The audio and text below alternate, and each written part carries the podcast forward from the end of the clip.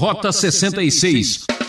Como se você vai jogar com um time fraco, ganha de 6 a 0 e depois joga fora a camisa do seu time e sai né, com a camisa do time de Chipre nas eliminatórias da Europa. Né? Não tem sentido, né?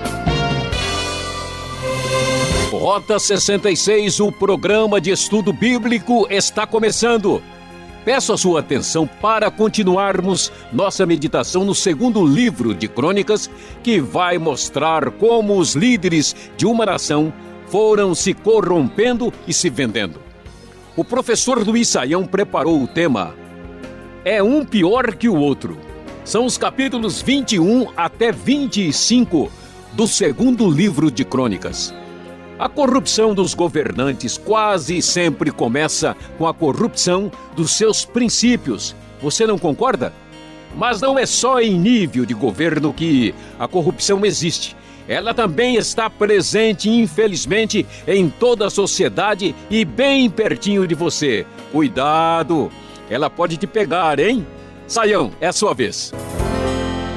Rota 66, prosseguindo no nosso estudo do livro de Crônicas. Sim, o segundo livro de Crônicas. Hoje nós vamos estudar do capítulo 21 até o capítulo 25.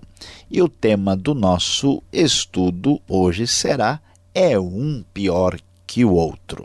Você já observou que, apesar de Crônicas estar falando apenas de Judá, muita gente no Reino do Sul, muitos reis eram realmente reis maus e perversos.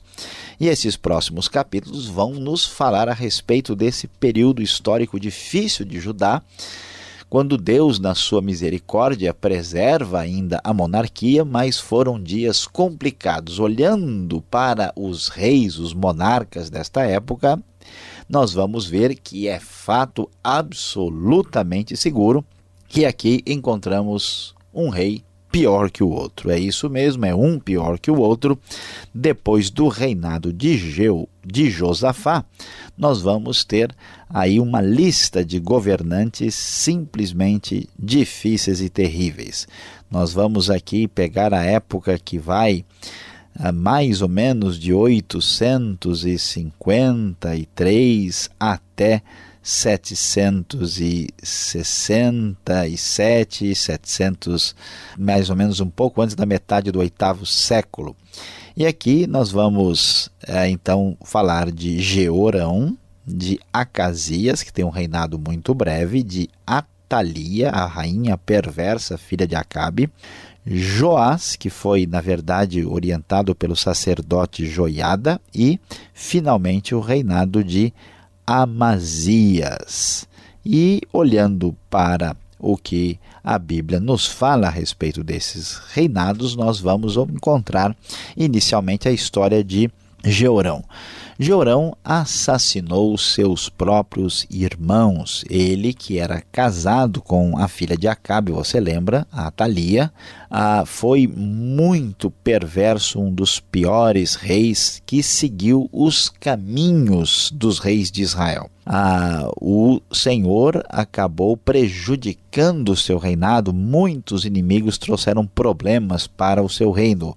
Aqui nós vamos ver também que o profeta Elias mandou uma carta repreendendo a sua postura e vamos encontrar aquilo que a Bíblia nos fala no segundo livro de Crônicas sobre esse reinado tão difícil e tão perverso. A Bíblia nos diz aqui que ele andou nos caminhos de Israel, dos reis de Israel, como a família de Acabe havia feito, pois se casou com uma filha de Acabe, diz o verso 6, conforme a NVI. Entretanto, apesar dele ter feito o que ele fez e o que o Senhor reprova, por causa da aliança que havia feito com Davi, o Senhor não quis des destruir a dinastia dele.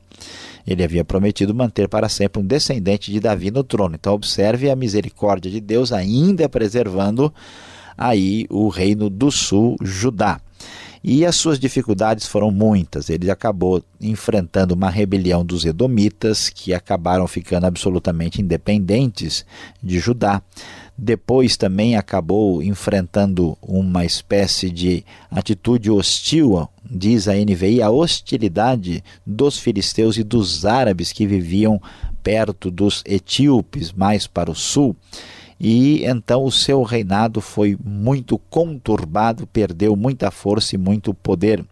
E a carta do profeta Elias, que aparece aqui em Crônicas, traz uma repreensão muito séria, porque ele andou nos caminhos dos reis de Israel, levando Judá e o povo de Jerusalém a se prostituir na idolatria, como a família de Acabe. E o que Deus diz é que ele haveria de ferir o seu povo, seus filhos e suas mulheres e tudo o que era do rei Jeorão. E a palavra divina foi muito dura: você ficará muito doente e terá uma enfermidade no ventre que irá piorar até que saiam os intestinos. E infelizmente, de maneira terrível, é isso que o final do capítulo 21 vai nos dizer: que a doença dele fez com que os seus intestinos saíssem e ele morreu sofrendo dores horríveis, de modo que o seu povo nem fez uma fogueira em homenagem como tinha feito com os antepassados. Então veja que caminho triste deste rei, que era muito ruim, mas você sabe, aqui nessas histórias temos um rei pior do que o outro. Ah, em seguida, no capítulo 22, nós vamos ouvir falar do rei, Az, do rei Acasias, que era o filho mais novo de Jeorão, que reinou em seu lugar. E reinou apenas um ano em Jerusalém. E, como você sabe, a sua mãe era Atalia, ali filha de Acabe, neta de Onri, de Israel do Reino do Norte. Ele também andou nos caminhos da família de Acabe e veja só a referência de Crônicas, pois sua mãe lhe dava maus conselhos. Ele seguiu também o conselho quando se aliou a Jorão, filho de Acabe, rei de Israel, e saiu à guerra contra Azael, rei da Síria procedimento de Acasias, semelhantemente a Jeorão, também é absolutamente reprovável. A, Acasias depois foi a Jezreel visitar Jorão, que se recuperava de seus ferimentos, e por meio dessa visita, Deus provocou a queda de Acasias. Então, veja que em Crônicas a gente observa que os reis de Judá, à medida que se aproximam dos reis de Israel, do reino do norte apóstata e se envolvem com eles, recebem um julgamento da parte de Deus por causa dessa atitude impensada e irrefletida que é a condenada nas Escrituras aqui por causa da atitude de apostasia, de distanciamento de Deus que vamos encontrar aqui. Ah, o texto bíblico ainda vai nos falar que depois dessa situação, quando Jeú estava executando juízo sobre a família de Acabe, você lembra, o profeta Jeú recebeu essa incumbência, ele encontrou os líderes de Judá e os filhos dos parentes de Acasias que o serviam e os matou. Acasias também acabou sendo morto por Jeú e então, esse foi o triste fim desse rei perverso que acabou fazendo coisas terríveis. Observem que essa história nos mostra até que ponto a fragilidade e a maldade humana pode chegar, mas isso não quer dizer que Deus venha perder o controle da história. Em seguida, aparece no cenário a rainha Atalia. Quando Atalia, mãe de Acasias, soube que o filho tinha morrido, observe, veja só, mandou matar toda a família real de Judá. Mas Jeozeba, filha de Jeorão, pegou Je... Joás, um dos filhos do rei, Acasias, e escondeu num quarto junto com a sua ama.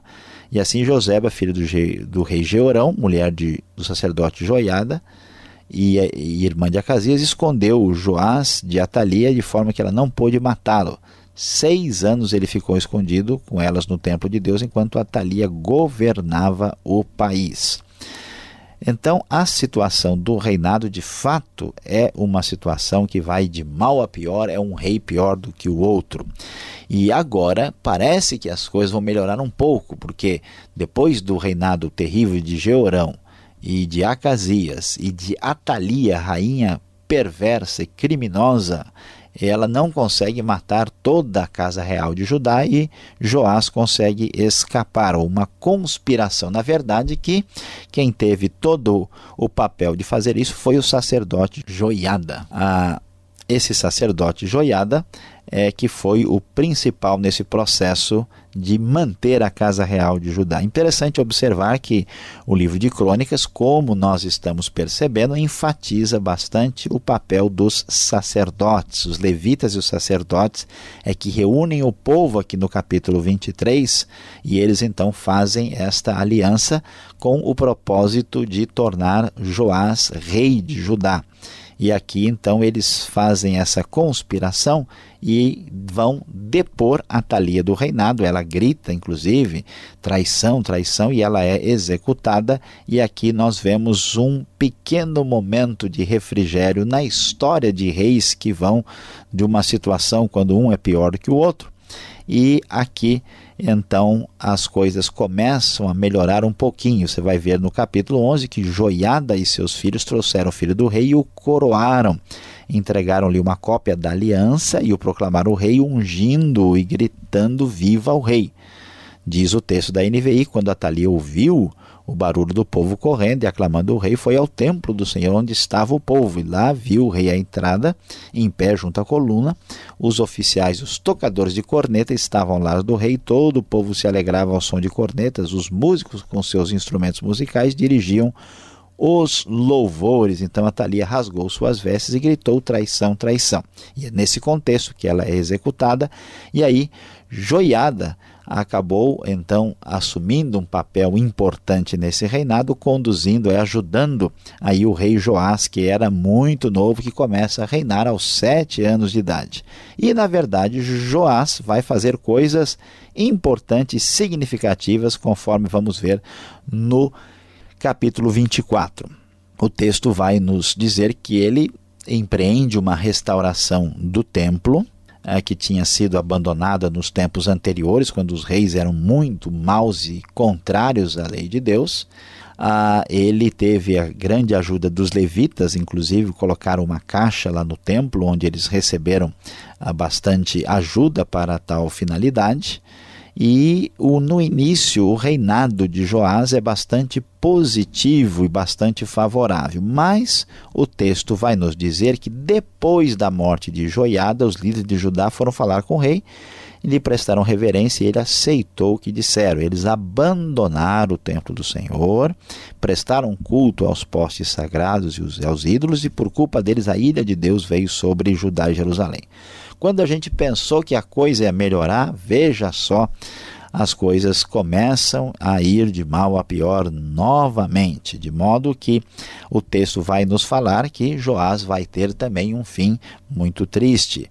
Diz o texto que alguns conspiraram contra ele e, por ordem do rei, apedrejaram-no até a morte no, templo, no pátio do templo do Senhor. O rei Joás não levou em conta que Joiada, pai de Zacarias, tinha sido bondoso com ele e matou seu filho. Este, ao morrer, exclamou: Veja isto, o Senhor, e faça justiça.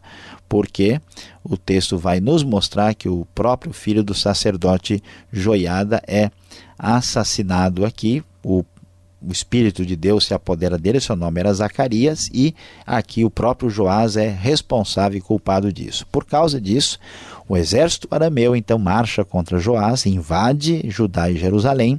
Embora esse exército não fosse tão forte, aqui nós vemos o juízo de Deus sobre Joás. Os arameus então deixaram Joás seriamente ferido. Os seus oficiais conspiraram contra ele porque ele tinha assassinado o próprio filho do sacerdote Joiada e o mataram em sua cama. Assim ele morreu e foi sepultado na cidade de Davi e não foi nos túmulos dos reis. E finalmente, o último reinado que aparece no capítulo 25 é o reinado de Amazias. Amazias começou aí a sua o seu reinado vingando-se dos assassinos do seu próprio pai, que você acabou de ver a história de Joás. Amazias é filho de Joás e eles então partem para isso. Mas no seu reinado, os edomitas é, representaram uma grande dificuldade porque se rebelam contra ele e ele também tem um, um reinado bastante uh, difícil nessa época.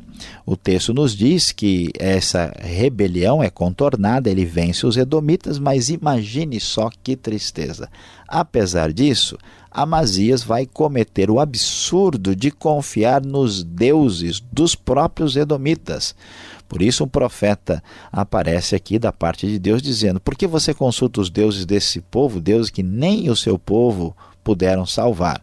E então, enquanto ele ainda falava, o rei o interrompeu. Por acaso nós o nomeamos conselheiro do rei? Pare, porque você quer ser morto? E assim o profeta foi rejeitado, e como também os outros reis, Amazias é reprovado por Deus por causa do seu comportamento absurdo. Deus queria entregar Amazias e seu povo a Jeoás, que era o rei de Israel, porque eles pediram o conselho aos deuses de Edom. E assim, o rei Amazias também aparece aqui como alguém rejeitado por Deus, por Deus, e o resultado do conflito foi a destruição das defesas de Jerusalém, quando Amazias perde a guerra para o reino do norte. E que coisa complicada e triste. A grande verdade é que neste cenário vimos que um rei era de fato pior que o outro.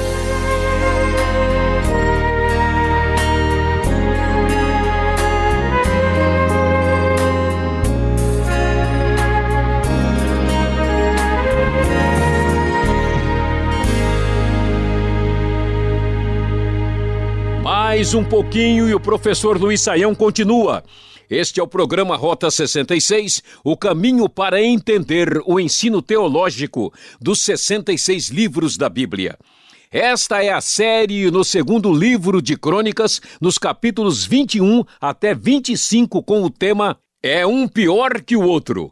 Rota 66 tem produção e apresentação de Luiz Saião e Alberto Veríssimo. Na locução, Beltrão, realização Transmundial. Mande sua carta. Caixa Postal 18.113, CEP 04626-970 São Paulo, capital. Correio eletrônico, rota 66 arroba transmundial.com.br. Você tem alguma dúvida? Confira essas respostas.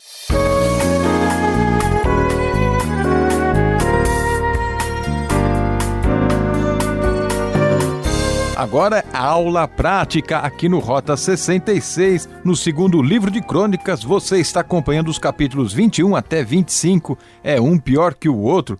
Professor Luiz Saião, o capítulo 21, lá no verso 15 em diante, a gente já encontra uma situação que requer uma explicação. Deus pode enviar doenças destruidoras, como nesse caso? Pois é, pastor Alberto, de fato, as doenças que aparecem aqui assustam a gente. A gente ouve lá a história do Georão no capítulo 21 e sabe que ele foi afligido com doença no intestino, seus intestinos saíram, ele sofreu dores horríveis. Foi algo muito triste e complicado, conforme a palavra do Senhor.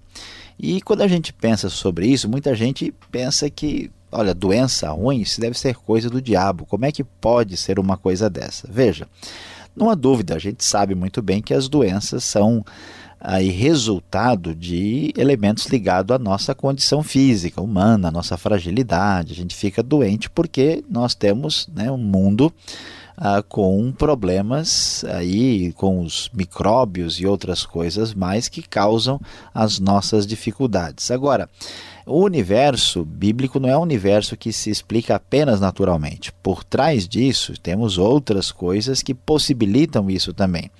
E a Bíblia vai nos falar que Deus permite ou até envia pragas e doenças porque Ele é o Senhor, Ele é o dono de tudo. Isso não quer dizer que uma pessoa que tem problema de saúde ruim deva ser aí considerada uma pessoa que é alvo da ira de Deus, mas Deus pode permitir uma situação assim. Aqui no caso, como Georão ah, estava tão longe, afastado de Deus, essa doença mortal foi avisada por Deus e sim tem a sua última instância de responsabilidade no próprio Senhor, que é, afinal de contas, o Senhor da vida e da morte.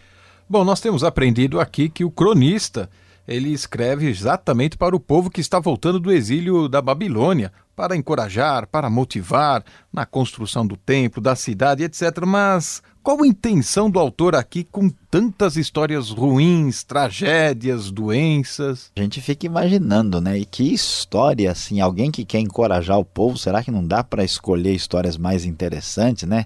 O cronista podia pegar só os, os melhores reis, os melhores momentos de Judá, né? E fazer um, né, uma, uma boa edição dos, dos melhores eh, gols da época, né, e ficar passando essas coisas, que, que história difícil, mas veja bem, a coisa não pode ser feita assim também, só para satisfazer o gosto do leitor.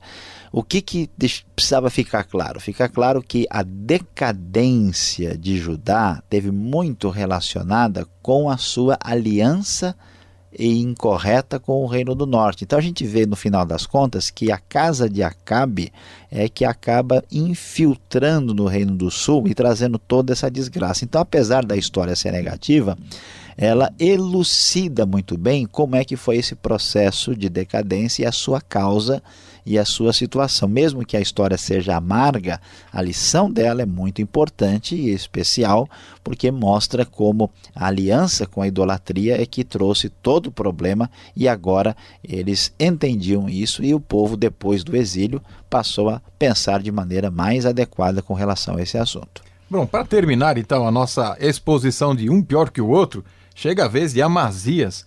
Que loucura é essa? Que como entender um rei que ganhou uma vitória extraordinária contra os Edomitas, de repente começa a adorar os ídolos, os deuses deste mesmo povo. Tem explicação uma, um absurdo desse?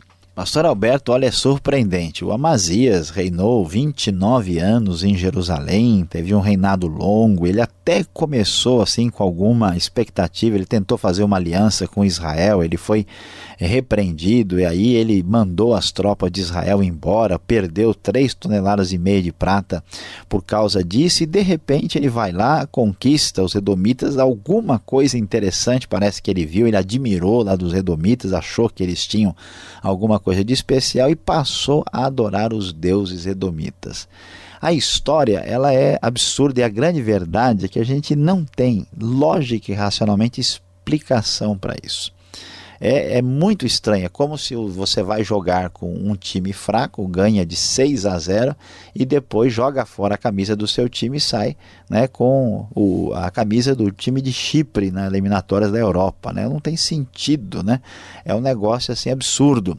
Isso vem é, reforçar para a gente como o ser humano é imprevisível, frágil, como ele tem as suas limitações, e aqui, mais uma vez, esse comportamento assim sem sentido do povo de Judá e também de Israel é destacado no texto para mostrar que só mesmo do Senhor vem a nossa esperança, a nossa salvação e nele está a nossa única e plena confiança. Bom, você que está nos acompanhando, você vê que assim fica muito mais fácil entender e ler o livro de crônicas. Mas ainda não terminamos, fique com a gente. Vem agora a aplicação desse estudo para você.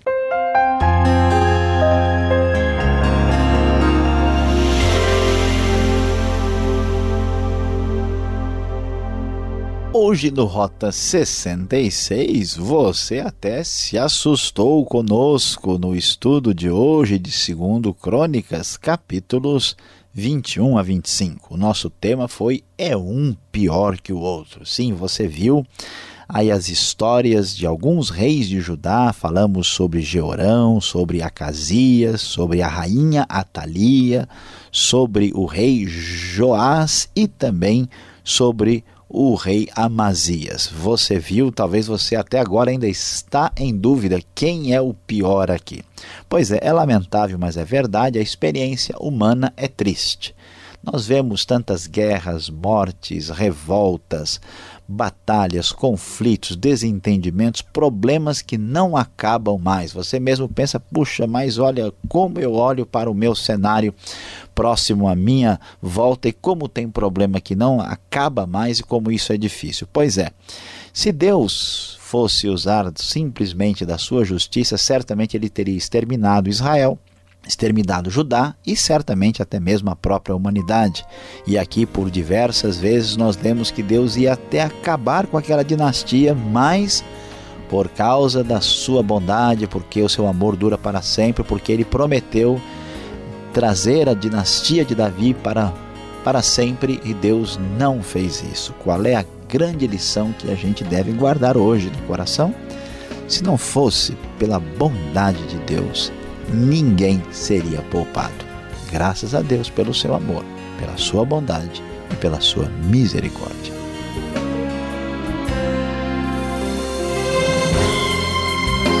Encerramos mais um programa Rota 66. Voltamos nessa sintonia e horário para mais um estudo no segundo livro de Crônicas que está nos capítulos finais. Não vai perder, hein? Veja o site transmundial.com.br e um forte abraço e tchau.